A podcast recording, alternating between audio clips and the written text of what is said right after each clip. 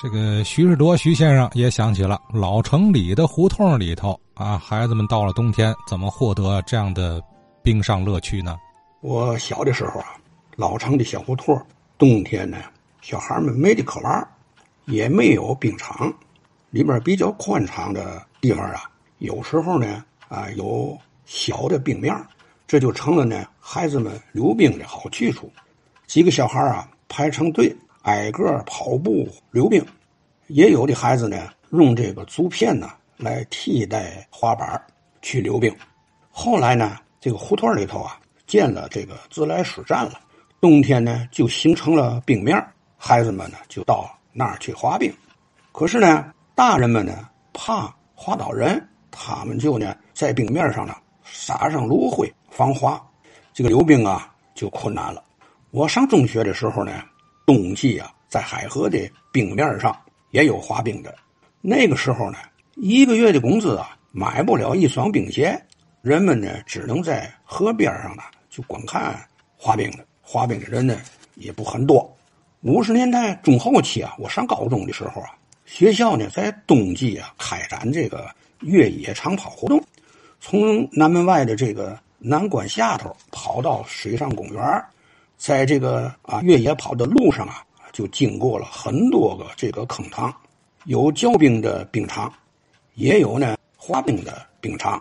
那个时候啊，这边的几所大学呀，学生这个滑冰穿的冰鞋都是学校的，滑完以后呢就交回，用时候呢再借。那个时候呢，南开中学、汇文中学这些学校啊，操场呢它的面积大。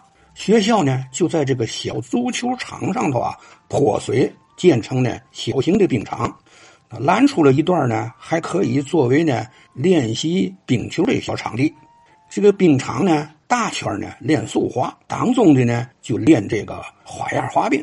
那个时候体育课在冬天呢也学这个滑冰。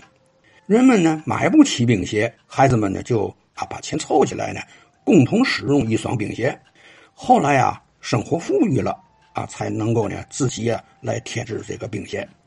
靠近南开大学、天津大学、师范大学的西湖村、八里台这些个农业社呀，滑冰它有得天独厚的条件，有冰面啊，又有呢大学教师会滑冰的学生的指导，所以很多个青少年吧，这个也有男的也有女的，都参加这个冰上活动。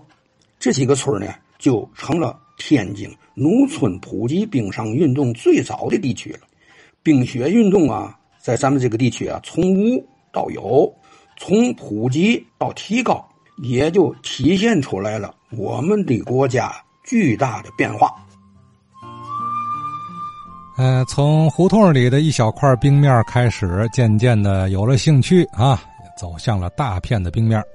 嗯，其实还有好多人呢，他是从。看别人摔屁股墩儿拾乐开始，哎，逐步的自己也撸胳膊挽袖子，我来了吧，我穿也穿上冰鞋了，穿上冰鞋，他就成了别人的笑料。但是自己呢，他自己会收获另一种运动的乐趣哈。